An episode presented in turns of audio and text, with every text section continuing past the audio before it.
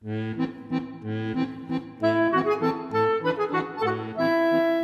Sonntagsjause. Der Podcast der Wiener Kirchenzeitung mit Chefredakteurin Sophie Lauringer. Jeden Sonntag plaudere ich mit Persönlichkeiten aus aller Welt. Meine Gäste laden mich zu einer Jause ein, wie wir sie aus unserer Kindheit kennen.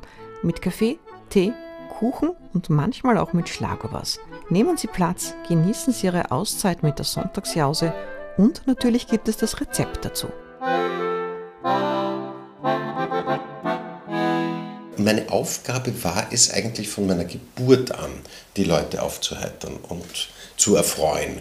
Ähm, ist auch ein bisschen eine Falle, weil das ist ja nicht das Einzige, was man mit anderen Menschen tun kann oder muss, sie aufheitern. Es haben ja andere Leute auch mal ein Recht darauf, ernst oder traurig oder irgendwie zu sein.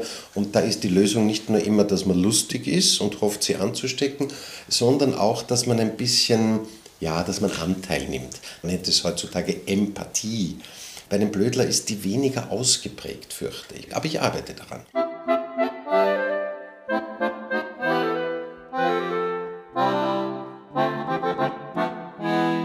In der Sonntagsjause sollten wir eigentlich heute mit der Fächer-Bolognese starten von Karl Michael Zierer, denn ich begrüße Christoph Wagner-Trenkwitz, den Opernball-Kommentator seit mehr als 20 Jahren und dem Fernsehpublikum auch 2024 gewogen. Äh, am 8. Februar startet die berühmteste Ballnacht Österreichs und die durch die wirst du auch wieder führen. Äh, fein, dass du in diesem Fasching Zeit für die Podcast-Folge hast. Ich freue mich sehr, dass ich dabei bin. Äh, es ist natürlich nicht zulässig, dich beruflich und künstlerisch auf einen Abend im Jahr zu reduzieren, auch wenn du sicher dem Opernball viel Popularität verdankst. Unglaublich viel. Ich verdanke ja. ähm, den Rest meiner Karriere nur dem Opernball. Äh, ich habe versucht, eine Mini-Vorstellung äh, deiner Person und deiner Tätigkeiten vorzubereiten. Ich bitte dich um Ergänzung, wenn ich etwas vergessen habe, etwas Wichtiges. Du bist 1962 geboren in Wien. Ah, nicht mehr der Jüngste hast ein umgangssprachlich brotloses Studium abgeschlossen, Absolut. so wie ich. Du hast äh, Musik- und Politikwissenschaften und Romanistik studiert, bist Magister. Ja, weil mich mein Vater ermutigt hat, etwas Brotloses zu, also nicht ermutigt, etwas Brotloses zu machen, aber er hat mich ermutigt, nicht Jus und nicht Medizin zu studieren, weder ihm, dem Arzt, noch seinem Bruder, äh, dem Rechtsanwalt nachzufolgen in den respektiven Ordinationen oder Kanzleien. Mach, was dich freut. Dann gingst du mit diesem Studium an die Oper, an die Staatsoper. Ja. Und äh, warst dort noch Pressechef und Chefdramaturg, das warst du dann später auch an der Volksoper. Seit 2022 bist du Dramaturg in München am bekannten Staatstheater am Gärtnerplatz. Das füllt dich aber offenbar nicht aus, wie ich äh, deiner Website entnehme und diversen Pressemeldungen. Du hast äh, Intendanzen übergehabt in den Sommertheatern in Haag und jetzt in Langenlois. Radiomoderationen wie zum Beispiel Pasticcio auf Ö1 sowie ungezählte künstlerische Auftritte äh, absolvierst du.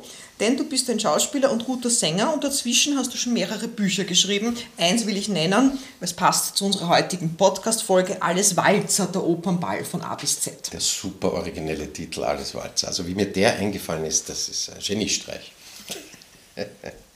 Äh, Habe ich etwas vergessen? Das, was du vergessen hast, werden wir dann ganz zum Schluss ähm, verraten. Ja, fühlt mich nicht aus, hast du gesagt. Ähm, es ist ja, wenn die Leute anschauen, was ich alles tue, müssen sie glauben, ich bin ein Workaholic. In Wahrheit bin ich ein so bequemer Mensch, der immer Angst davor hat, im Nichtstun zu versinken und deswegen mache ich dann das alles. Und plötzlich merke ich, dass ich rund um die Uhr eigentlich arbeite. Aber die große Falle ist natürlich, dass mir alles Spaß macht. Es macht mir alles Spaß. Aber was mache ich, wenn mir das, was mir alles so viel Spaß macht, keinen Spaß mehr macht? Dann habe ich kein Hobby. Aber aktuell ist es nicht so. Nein, aktuell hast du ja, hast du ja genug zu tun. Ja. Äh, wir wollten kurz auch noch vorstellen, wie unser Setting heute ist. Ja. Es ist eine Sonntagsjause. Konfetti gibt es auf dem Tisch. Genau, die wir im Fasching äh, erstanden Nobelst, haben. Nobelkonfetti. Genau, große, schöne, bunte Konfetti. Ja. Dazu hast du mir ein Rezept geschickt und äh, wir verraten, was es ist. Es sind Sesamringe, die ein bisschen wie an Bagels erinnern. Wieso hast du dich für Sesamringe entschieden? Ähm, das ist ein Geheimnis, das ich jetzt schon verraten darf. Ich bin ein nicht existent als Koch. Ich bin ein Weltmeister im Essen und trinken. Ähm, die Köchin in der Familie ist meine Frau. Und die kocht mit Leidenschaft. Es hätte gar keinen Sinn, wenn ich jetzt zu kochen anfinge. Äh, sie würde es immer besser, schneller und lieber und mit großartigeren Ergebnissen machen. Aber von der, die hat natürlich aufgestellt dieses Sesamringe-Rezept. Ähm, und ich habe gesagt, bitte, ich muss, ich muss was essen bei der Jause. Was empfiehlst du mir? Ja, aber du hast sie nachgebacken. Aber wir schicken, wir schicken ihr natürlich das Foto mhm. und sie, wir danken ihr, dass mhm. sie das Rezept ausgesucht hat. Absolut. Ich, ich esse gerade, die sind großartig. Nein, sie sind wirklich wie Bagels, sie passen herrlich zu einem Glas Wein das wir auch jetzt gerade trinken. Genau. Darf man das verraten? Ja, das darf man schon verraten. Eigentlich. Man darf ja auch bei einer, am Nachmittag bei einer Jause auch einmal ein, ein, Gläschen trinken, noch das ist ein salziges Gebäck. Äh, es bietet sich sicher an, ein bisschen Aufstrich drauf zu geben oder ein bisschen Käse würde auch dazu passen. Man kann es auch süß essen, man kann da Marmelade drauf tun. Stimmt, es ist, ist, wirklich wie ein Bagel. Und es ist auch weich, also ich bin sehr angetan. Es ja. ist übrigens Watschen einfach. Ich habe das äh, nachgekocht nach dem Rezept einer Frau und es ist mir, ist mir gelungen und ich danke auch für die Expertise und wir danken deiner Frau an dieser Stelle. Ich danke, uns, ihr, ich danke ihr ständig, aber auch an dieser Stelle. Äh, jetzt kommen wir aber äh, zum Ernst der Sache. Oh je. In ein paar Tagen startet für dich die alljährliche lange Arbeitsnacht in der Staatsoper. Nicht auf der Bühne, sondern in einem Moderatorenkammerl. Äh, mit deinem, und das kann man als Beobachterin sagen, kongenialen Partner Kari Hohenlohe. Seid ihr schon gut vorbereitet? Um diese Zeit muss man gut vorbereitet sein. Ähm, man bereitet sich wie wild vor und dann kommt aber, ich habe leider noch den Mund voll von dem guten, was einem dann beim Opernball nicht passieren soll. Wird man nämlich auch nicht gesehen und nur gehört. Aber also man kann meinetwegen das Hemd offen und den Scheitel zerstrubbelt haben bis die Kamera dann doch hinfährt. Aber man soll sich akustisch nicht zu viele Fehler, also so voller Mund oder gerade getrunken haben, ist auch nicht. Dürft ihr was essen? Wir müssen was essen, es dauert ja Stunden, aber halt nicht. Wir haben sogar schon vor der Kamera gegessen. Da wurden irgendwelche hochfeinen Leberkässemmeln uns gegeben, die wir vor allen Leuten essen mussten. Kari hat sie, glaube ich, verschmäht. Ja, also bitteschön, du warst beim Karl Hohenlohe. Ich bin ja nur ein halber Zwilling ohne ihn. Äh, es ist auch wirklich so, wenn man auftritt ohne einander, fragen die Leute, wo ist der andere? Ich wurde schon oft vorwurfsvoll gefragt, wo ist der Hohenlohe? Wir wohnen nicht zusammen. Unsere Kinder stammen auch von jeweils anderen Partnerinnen. Also es ist, ähm, so eng sind wir nicht. Aber einmal im Jahr sind wir ein ganz unzertrennliches Team. Wir können uns auch gar nicht zertrennen, weil es ist dort gar kein Platz zum Zertrennen. In dem, es war früher das Kammerl, Mittlerweile ist es seit einigen Jahren ein Container, wofür wir schrecklich bemitleidet wurden, dass wir vor der Tür in einem Container sitzen müssen. Ich sitze ganz gern da draußen. Es hat eine Standheizung und man, man ist ein bisschen weit weg vom, vom wirklichen Geschehen, aber man sieht es ja auf drei Bildschirmen. Ja. Sag, wie läuft der Tag ab? Das frage ich mich immer. Ihr seht ja immer sehr gepflegt aus, ihr seid ja Herren. Äh, ab, wann, ab wann müsst ihr denn den Frack anziehen? Na, schaut, es fängt an mit möglichst spätem Aufstehen. Ähm, in unserem Alter kann man nicht mehr bis elf oder zwölf schlafen, das geht einfach nicht. Also man verhält sich so ruhig wie möglich. Im Laufe des Vormittags geht man vielleicht noch so ein paar Mal die Stationen äh, dieser Eröffnung ab, die man da kommentieren soll. Ähm, und äh, am Nachmittag, irgendwann am späteren Nachmittag, treffen wir uns dann im Kaffeehaus, reden noch einmal durch, was wir da vorhaben. Ähm, und dann kommt eh alles ganz anders, das ist immer das Schöne. Und dann, naja, also heuer sind wir bereits ab 20.15 Uhr im Bild, im Frack und im Bild. Da werden wir begrüßen und so ein bisschen durch diese erste Dreiviertelstunde führen. Und ihr müsst euch im Container umziehen oder wie macht ihr das? Nein, wir müssen, also alles passiert nicht im Container. Was im Container passiert, bleibt im Container, aber es passiert nicht alles im Container. Nein, es gibt da schon eine Garderobe. Das ist der Ort der größten Aufregung natürlich, wo noch die Damen sich schminken und schminken lassen und noch herumgezupft wird und der bescheidene Frack, der ist natürlich auch bald angelegt. Aber man, man atmet, bevor man die Oper endlich wieder verlassen darf und in dieses Container, Containal hineingeht, atmet man noch diese wahnsinnig hysterische Luft und äh, zu Recht. Ich meine, es, ist, es waren äh, voriges Jahr haben 1,4 Millionen Menschen allein die Eröffnung mitverfolgt. Insgesamt glaube ich 1,6 äh, Millionen zu, in Österreich, allein in Österreich. Also das ist wirklich ein Grund, sich furchtbar aufzuregen. Aber wir versuchen und wir versuchen es von Jahr zu Jahr mit mehr Erfolg, dass wir ruhig bleiben. Da habe ich auch eine Frage vorbereitet. Du bist ja ein Opernmensch, du liebst die Oper äh, und hast ja auch äh, viele Jahre äh, gewidmet. Ist das Ganze eigentlich auch eine Aufführung, der Opernball? Ist es eine Inszenierung? Naja, es ist eine Inszenierung, bei der das Publikum die Hauptrolle spielen darf. Also es ist ja der Höhepunkt des Faschings auch. Es ist kein Kostümfest, da sind manche irren sich da ein bisschen in ihrem Outfit. Kein Kostümfest, aber trotz allem der Höhepunkt des Faschings. Und in, an diesem Höhepunkt ähm, dreht die Staatsoper, noch dazu vor Fernsehkameras, sich eigentlich vollkommen um. Es ist nicht eine Bühne und da schauen Menschen zu und so, sondern es ist alles, es ist alles Bühne. Ähm, die, die Menschen, das sonstige Publikum lässt sich bestaunen und lässt sich feiern und hofft, dass es ins Bild kommt und leider, das ist halt ein unangenehmer Nebeneffekt des Fernsehens, je bläder man sich aufführt, desto sicherer kommt man ins Fernsehen. Also das ist natürlich auch sehr eine große Versuchung. Aber natürlich ist es, der, der Antal Festetitsch, der große Verhaltensforscher, äh, hat gesagt, es ist, eine, es ist wie eine, eine Fledermaus-Aufführung, in die man aber selber hineinsteigen darf. Weißt du schon, welche Promis zu erwarten sind? Ihr müsst euch da immer vorbereiten. Ich finde das faszinierend, wenn ihr dann sagt, also da in der dritten Reihe bei den Deputantinnen und Deputanten, da ist dann äh, das Fräulein so und so und äh, der Herr so und so und der Sohn von dem Herrn Generaldirektor und von, äh, von der Frau Minister und, und so weiter. Ihr wisst auch immer in den Logen, wie findet ihr euch da so schnell zurecht? Es gibt einen Logenplan. Es gibt einen Logenplan, ähm, da weiß man also der Herr Generaldirektor so und so oder irgendeine Künstlerloge, dergleichen. Das Problem, und da kriegt man auch äh, ein paar Namen. Das Problem ist, wenn die Kamera dann, erstens weiß man nie, auf welche Loge die Kamera hinfährt.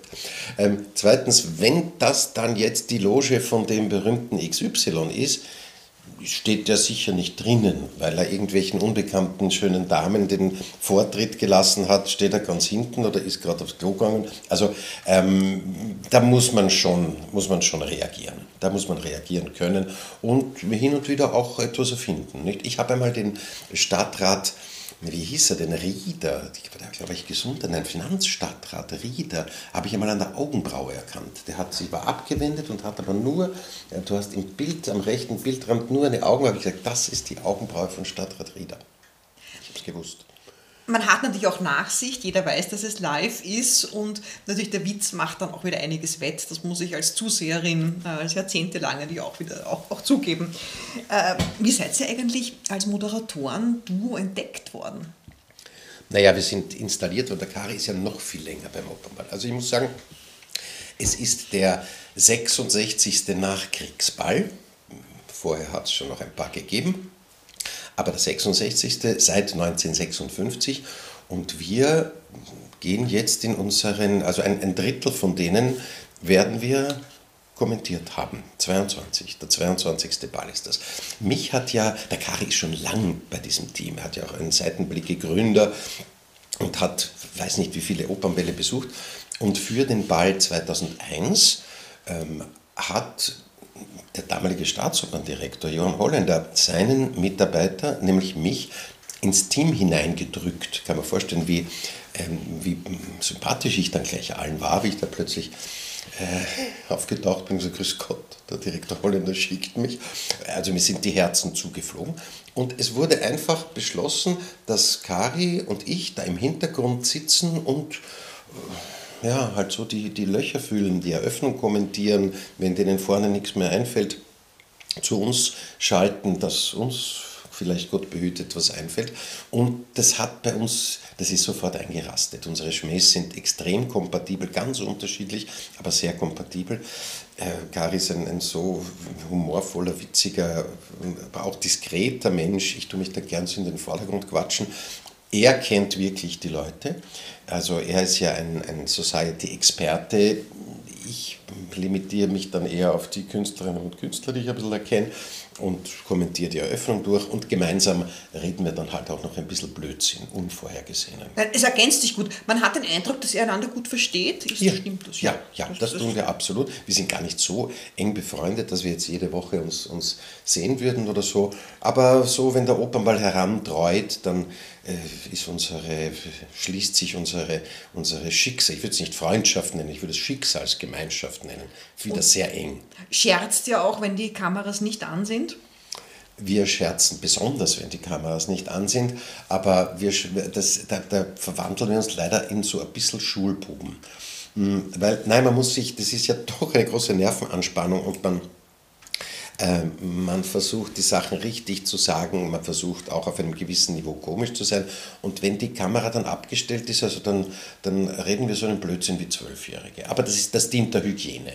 Und man hofft nur, dass das nie aufgenommen wird, was wieder für Riesenblödsinn. Sonst reden wir kultivierten Blödsinn. Wenn die Kamera ab ist, reden wir kindlichen Blödsinn. Ähm, du hast gesagt, der, der Opernball ist der Höhepunkt äh, des Faschings. Es ist vielleicht nicht der eleganteste Ball und auch nicht der schönste, aber der wichtigste Ball in Österreich. Das ist unbestritten ja, so. Es, es, kann ja nicht der eleganteste Ball sein, wenn Fernsehen dabei ist. Ja, natürlich. Das, ja. das, kann, das kann nicht sein. Also äh, es ist großartig, dass Fernsehen dabei ist und ich, äh, ich bin, bin glücklich darüber, dass auch ich da dabei sein darf. Aber ähm, der eleganteste Ball, das, da reden wir wahrscheinlich vom Philharmonikerball oder sowas, auch mit Künstlerinnen und Künstlern und den Philharmonikern und so, die dann in der Staatsoper, Staatsopernorchester heißen, im Musikverein der Techniker Circle. Äh, Techniker Circle, im Musikverein auch der, ähm, der natürlich, also weil man da sagt, die Staatsoper ist der schönste Ballsaal der Welt. Musikverein ist eigentlich schöner, wenn wir ehrlich sind. Aber die Staatsoper ist halt die Staatsoper.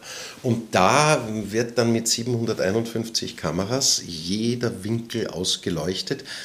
Das schadet, glaube ich, ein bisschen dem, der, der, Eleganz schon, weil man will ja auch seine Ruhe haben vor Fernsehen. Feine Leid. Aber wie die Lotte Tobisch gesagt hat, 7000 feine Leid gibt es auf der ganzen Welt nicht. Also wo, wo soll man denn die für einen Opernball hernehmen? Genau, das ist ein berühmtes Zitat von der unvergessenen Lotte Tobisch mit ihrem Mutterwitz. Würdest du privat auch auf den Opernball gehen? Ich kann es mir nicht vorstellen. Ich kann es mir wirklich nicht vorstellen. Es ist sehr schön, äh, in einer Loge zu sitzen. Und die Eröffnung dort, das habe ich einmal noch vor dem Opernball und noch bevor ich wusste, dass ich da jemals irgendwie in Erscheinung trete, ähm, bin ich mal in einer Loge gesessen und habe die Eröffnung von dort verfolgt. Das ist ganz aufregend, wirklich schön, aber alles andere kriegt man im Fernsehen wahrscheinlich besser mit oder von jedem anderen Platz im Hause auch im Fernsehen sicher besser, weil was, welche, wie viele Leute sitzen in der ersten Reihe analog. Mir ist das wirklich einmal passiert, hat mir sehr gefallen. Aber ich glaube, wenn ich dann irgendwann einmal aus, ich weiß es nicht, Senilitätsgründen oder ich weiß nicht welchen Gründen entfernt werde aus dem Übertragungsteam, ähm, werde ich, glaube ich, nicht im Jahr darauf mir sofort eine Opernballkarte kaufen. Gehst du privat auf Bälle? Kaum kaum. Ich war gerade beim, beim Philharmoniker-Ball ähm, ein paar Mal, aber äh, es ist nicht, also ich, ich werde jetzt wieder mal mit meiner Frau einen Tanzkurs machen. Unser letzter ist schon lang her. Einen Tanzkurs machen, ob wir dann unsere Tanzkünste gleich äh, auf einen Ball tragen, weiß ich nicht. Ich bin kein, ich glaube, ich kann sagen, ich bin kein Ballgeher. Also die fünf Leute, der Krach. Ich habe gerne viele Leute. Wenn ich auf der Bühne stehe und die sind im Publikum, dann habe ich die vielen Leute gern. Aber wenn ich einer von den vielen Leuten bin, dann habe ich ein bisschen Angst. Ja, äh, der Fasching ist ja die Zeit, wo, wo viel Raum für Heiteres, für Lustiges ist. Ähm, und auf dem Programm steht, du bist ein lustiger Mensch, äh, du unterhältst Menschen sehr, sehr gerne. Das ist auch eigentlich auch dein Beruf und auch deine Berufung. Aber woher kommt das? Ja, ich fürchte, das ist noch vor meiner Geburt entschieden worden. Und da erzähle ich jetzt etwas Ernstes. Meine, äh, ich hatte eine, also ich habe eine ältere Schwester, aber ich hatte eine ältere Schwester, die sehr knapp nach ihrer ähm, Geburt verstorben ist. Und plötzlich war ich da, also in der Kurzfassung. Meine Mutter hat überhaupt nicht gemerkt, dass sie schwanger ist mit mir, ähm, weil sie so in diesem Leid da ähm, gefangen war Und plötzlich der erste Bub. Und meine Aufgabe war es eigentlich von meiner Geburt an, die Leute aufzuheitern und zu erfreuen. Ähm, ist auch ein bisschen eine Falle, ähm, weil das ist ja nicht das Einzige, was man mit anderen Menschen tun kann oder muss, sie aufheitern. Es haben ja andere Leute auch mal ein Recht darauf, ernst oder traurig oder irgendwie zu sein.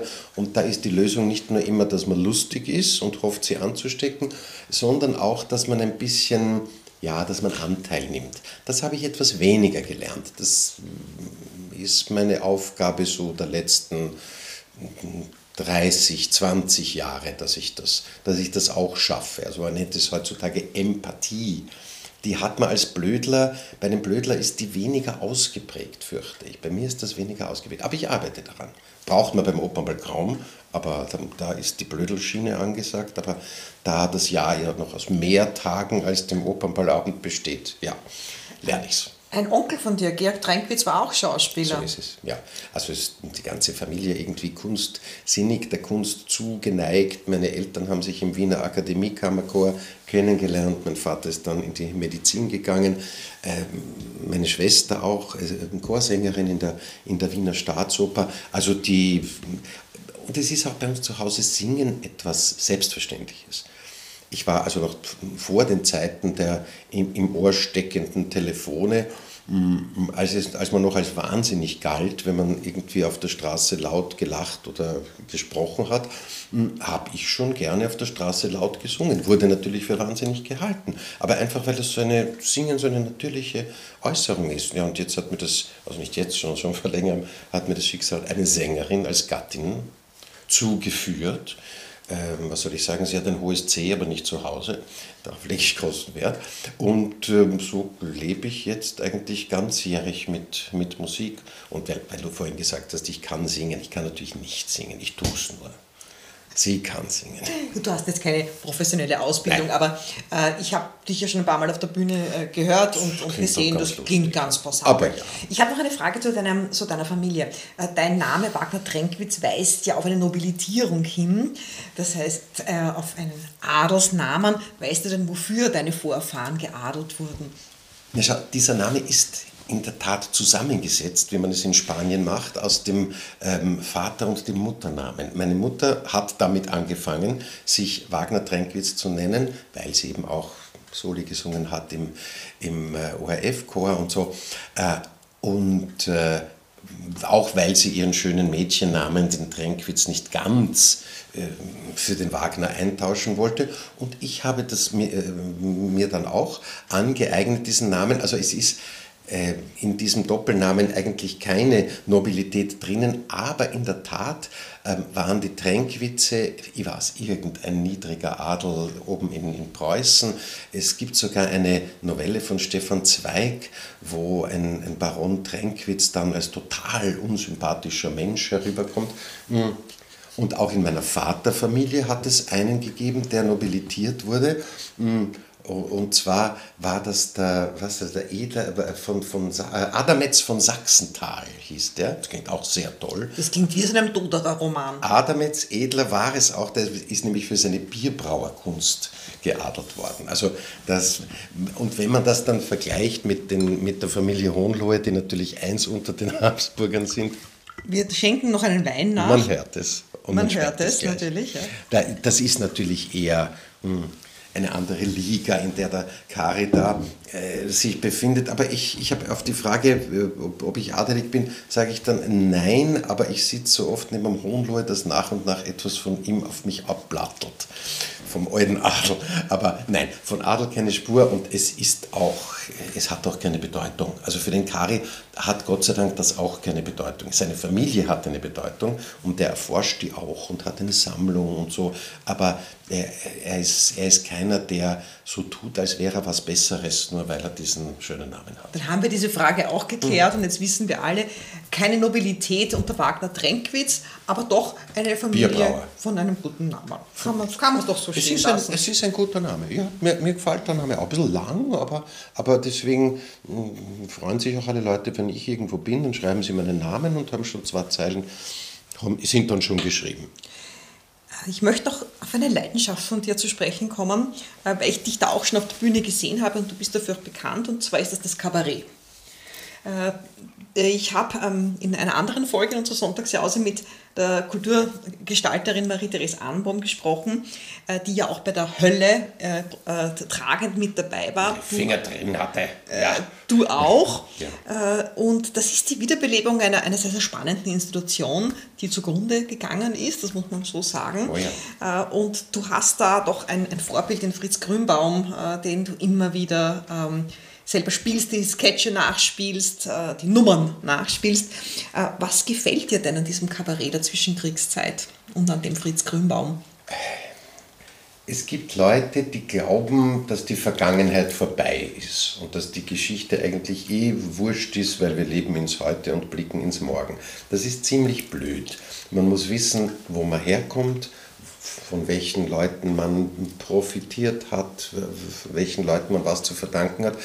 Man sollte aber auch wissen, gerade in der Kunst und gerade in Bezug auf, auf diese äh, beispiellose Tragödie des, des Holocaust, was uns weggenommen wurde, was wir verloren haben, was ausgelöscht und ausradiert wurde. Und wie ich den Fritz Grünbaum entdeckt habe, was mittlerweile auch schon ja, 40 Jahre her ist, äh, eine Werkausgabe, habe ich gedacht, was, was ist das für eine Welt an, an Sprachwitz, an feinem, äh, auch ein bisschen anarchistischen, äh, zum Teil surrealistischen, äh, ein, ein, ein, Gedankengut, Gedankengänge, die, die man heute nicht mehr so denkt. So ganz komplizierte, komplizierte Weise beweist er einem, ähm, warum er sich am liebsten die Beine brechen möchte, warum er auf, um kein Schloss einen Haupttreffer machen möchte. Diese wunderbare von, so, so von seiner brünnerischen Herkunft und natürlich auch von, von seiner jüdischen Herkunft gefärbte Sprache mit dem rollenden R und so ganz weich und ein bisschen Bemacking, es gibt ja auch ein paar Aufnahmen von ihm. Das ist, äh, da habe ich noch gar nicht gewusst, wie wichtig der war, dass der dem Karl Farkas Kabarettspielen beigebracht hat, dass die beiden zusammen die Doppelkonferenz erfunden haben hm. und dass er Operetten, Libretti und, und Filme und alles mögliche. Mir ist jetzt etwas Großartiges passiert. Die Lilian Klebo, eine sehr große, sehr schöne, sehr blonde Schauspielerin, ähm, hat mir bei der Opernball-Pressekonferenz mich angesprochen, ich kenne sie gar nicht persönlich, gesagt, ich, ich höre deine Stimme jetzt, die ganzen letzten Tage höre ich, höre ich deine Stimme. So, wie gibt es denn so etwas? Sie hat offenbar diese von mir aufgenommene CD mit Texten von Fritz Grünbaum. Die gefällt ihr, bitteschön. Man kann also auch große blonde Frauen mit dem kleinen, alles andere als blonden Fritz Grünbaum äh, erfreuen. Das ist doch, ist doch auch etwas Schönes. Ja, äh, deine, deine zweite große künstlerische Liebe ist der Richard Strauss. Ja, ähm, ich habe mich sehr, ich habe mich furchtbar viel mit Richard Strauss beschäftigt, habe zwei Bücher über ihn geschrieben. Und zwar hat er so in den 90er Jahren begonnen, ein Buch über Richard Strauss in Wien und dann noch ein Buch, Sie kannten Richard Strauss, also ein ähm, gesammelte Zeugnisse über ihn und auch selbst Zeugnisse.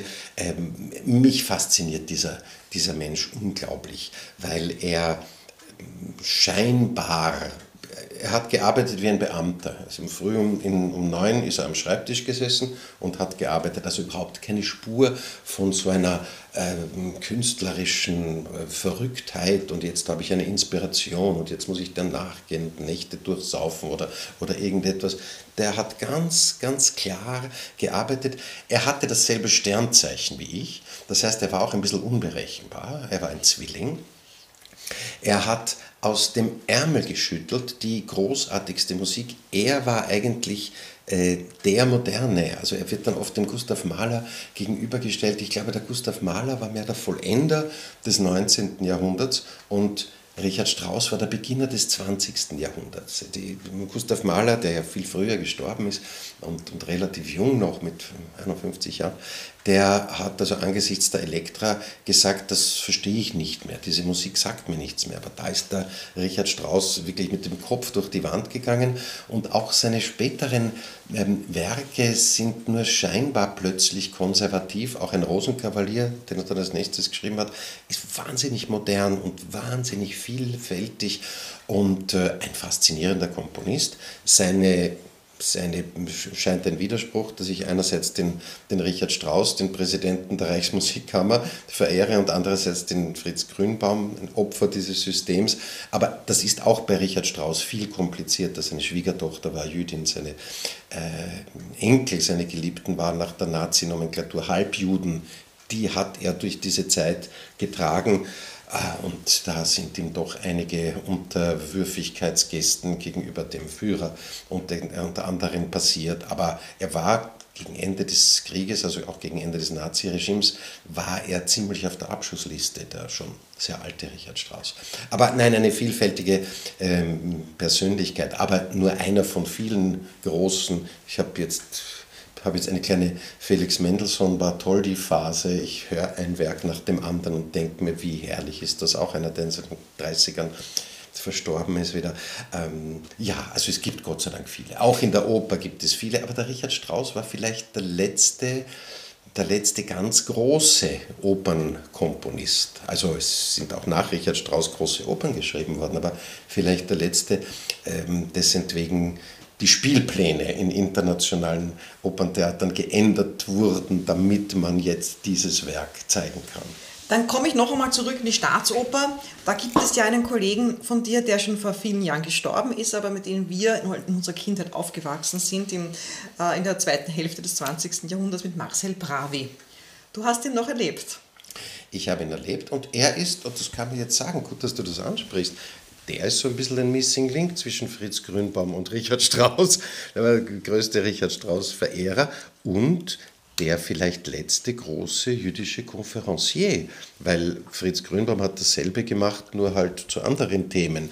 Marcel Bravi hat mit denselben Techniken, mit demselben Humor, derselben so hintergründigen Eleganz ähm, hat halt über Oper gesprochen. Unverwechselbar, unvergleichlich. Man, mir wurde ein paar Mal gesagt, ja, ich bin ja der Nachfolger oder ich könnte der Nachfolger sein. Marcel Bravi hat keinen Nachfolger, war der Marcel Bravi und seit er tot ist, gibt es keinen Marcel Bravi. Und es gibt auch kein so äh, außerordentliches Interesse mehr an Oper im Fernsehen, habe ich das Gefühl, an Opern, Opernerklärern, an Opernonkeln. Ich könnte das schon, aber ich... Ich, ich glaube, es geht in andere, in andere Richtungen. Also man hat ja viel mehr Medienmöglichkeiten als eben vor 40, 50 Jahren, als Marcel Bravi seine Hochzeit hatte, als also jedes Kind äh, dabei gesessen ist, wenn er am Klavier irgendwelche Themen vorgespielt hat und genau erklärt hat, warum das jetzt so ist und so. Ja. Äh, und der Karl Löbel aus einer Loge äh, uns am Abend noch eine Premiere erklärt hat, da gab es eben nur die zwei. Ja, und das ja. hat sich einfach verändert. Absolut, ja. ja Zeiten müssen sich verändern. Daher kannst du auch kein Nachfolger sein. Ich verstehe das auch, dass du das nicht sein möchtest. Ich habe noch eine Rubrik, oder wir haben eine Rubrik bei uns in der Sonntagsjause, das ist nachgefragt. Ein Word-Rap. Oh mein Gott, bei sowas wäre ich nervös. Beim Opernball bin ich nicht nervös, aber bei Word-Raps wäre ich nervös. Ich habe volles Vertrauen, dass du das oh ja. bravourös äh, bewältigen wirst. Schnell nachgedacht. Film oder Serie? Film. Online oder Print? Beides. Wasser oder Wein? Ähm, mehr Wein. Auto oder Öffis? Immer mehr Öffis. Aufzug oder Stiege? Ja, ja, ja, gut, ich muss mehr Stiegen steigen, ich habe verstanden. Wir verraten, dass du äh, zu uns mit dem Aufzug gefahren bist. Ja, aber weil ich heute schon besonders müde bin. Ich bin in aller Früh aus München gekommen. Knödel oder Nockerl? Zwischen solchen Sachen kann man sich doch nicht entscheiden. Ja, bitte. Beides. Beides sicher, gleichzeitig. Hund oder Katze? Katze. Mein letzter Urlaub war? Mein letzter Urlaub ist lange her und er führte meine Frau und mich nach Kroatien, nach Istrien. Mein Lieblingsfach in der Schule? Schon einmal nicht Turnen. ja, ja, Deutsch und Geschichte war ganz okay. Ich lese gerade. Die Zeitungen für den blöden Opernball. Meine Lieblingsheilige oder mein Lieblingsheiliger? Es gibt in München eine Busstation, das ist der Schwester Eubulina Platz. Ich glaube, es ist keine Heilige, aber ich, ich werde sie, glaube ich, heilig sprechen, weil immer wenn ich dort vorbeifahre mit dem Bus und die Stimme sagt, Schwester Eubulina Platz, denke ich mir, das muss eine großartige, vielleicht wird sie noch heilig gesprochen. Wir werden das recherchieren. Teamplayer oder alleine? Man kann nur im Team playen, wenn man sich auch alleine sehr gut vorbereitet. Geisterbahn oder Lachkabinett? Unbedingt Geisterbahn. Das mache ich für die Umwelt. Nur zum Beispiel, dass ich weniger Auto fahre und dass ich mir von meinen Töchtern sagen lasse, ich soll weniger Fleisch essen. Ich trenne, aber mich nicht von privat, aber mit, ich trenne mit meiner Frau. Den Müll. Äh, Den Müll, ja natürlich. Ja. Dafür nehme ich einen Umweg. Für einen schönen Anblick.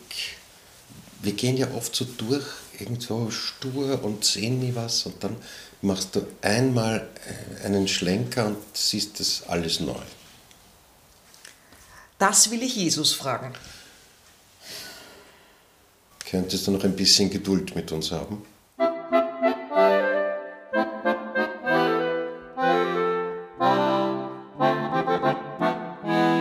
Jetzt kommen wir zu deinem Geheimnis. Äh, Wir haben in jeder Folge eine Überraschung, die man nicht allgemein weiß über einen Gast. Äh, Ich habe dich darauf vorbereitet und du hast mir versprochen, etwas zu verraten. Das kommt dann nach einer kurzen Werbepause.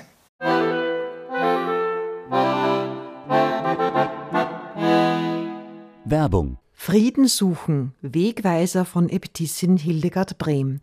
Lesen Sie in der Fastenzeit die Gedanken von Hildegard Brehm zum Thema Frieden suchen. In der Fastenzeit acht Wochen um 8 Euro. Der Sonntager Tee slash Abo.